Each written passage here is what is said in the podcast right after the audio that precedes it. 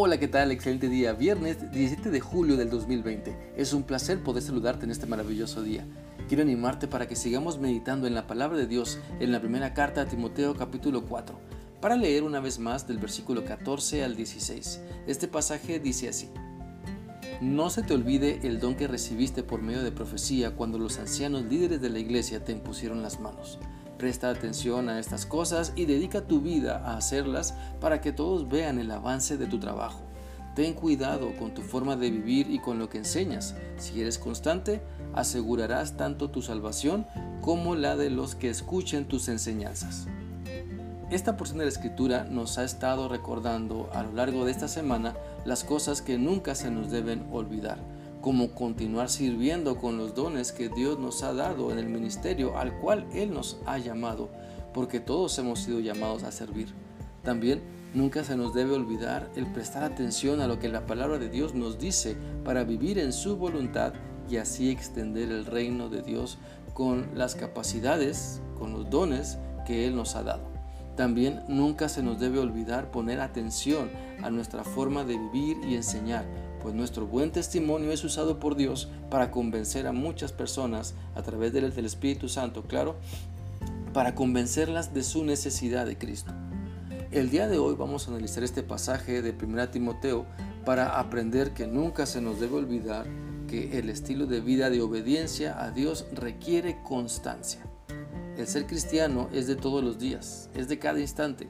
No se puede jugar con Dios, pues la inconstancia es una señal de falta de compromiso. La inconstancia es señal de falta de madurez, de, es señal de berrinche. Y Dios es fiel con todos nosotros. Su amor es constante, sus bendiciones son constantes, sus promesas son constantes, se cumplen, son fieles. Lo que Él es nunca varía, nunca cambia. Como dice la Biblia en Hebreos 13:8, Jesucristo es el mismo ayer, hoy y por siempre.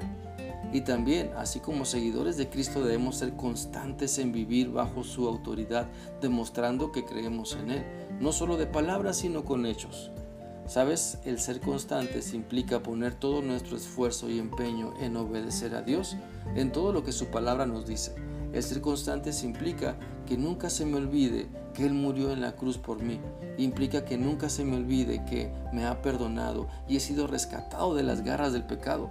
Ser constantes es tener siempre presente el amor de Dios y mi compromiso hacia Él. ¿Y qué necesitamos para ser constantes? Bueno, firmeza de convicciones.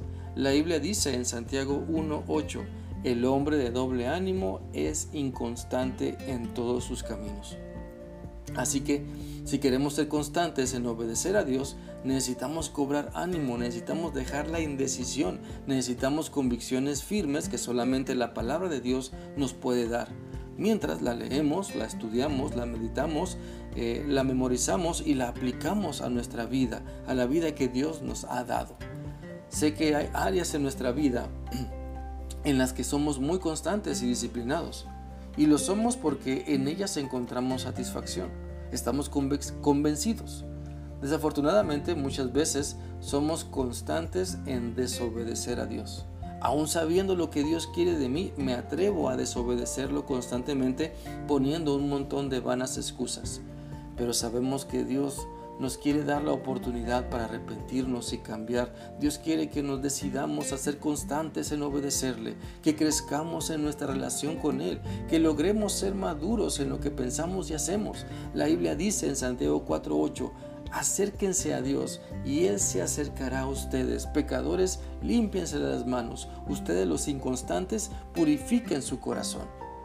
Por lo tanto, quiero animarte a que pienses en tu inconstancia en buscar a Dios y las consecuencias que ha traído a tu vida, las consecuencias que ha traído a tu matrimonio, a tu familia. ¿Cuánto tiempo más quieres seguir siendo inconstante? ¿Cuánto tiempo más quieres vivir las consecuencias de tu falta de compromiso con Dios? Te animo para que nunca se te olvide que Dios es fiel, su amor es para siempre, sus promesas siempre se cumplen, Él es constante en todo lo que hace y Él quiere que tú te esfuerces por ser constante en obedecerle en todo. Por eso te animo a que el día de hoy puedas hacer un pacto, un compromiso con Dios de permanecer constante en su palabra para tu beneficio y el de todas las personas que te rodean, para que puedas ver que Dios está contigo. Espero que esta reflexión sea útil para ti y que Dios te muestre la importancia de ser constante en permanecer fiel a Él siempre. Que sigas teniendo un bendecido día viernes y un maravilloso fin de semana. Que Dios te bendiga.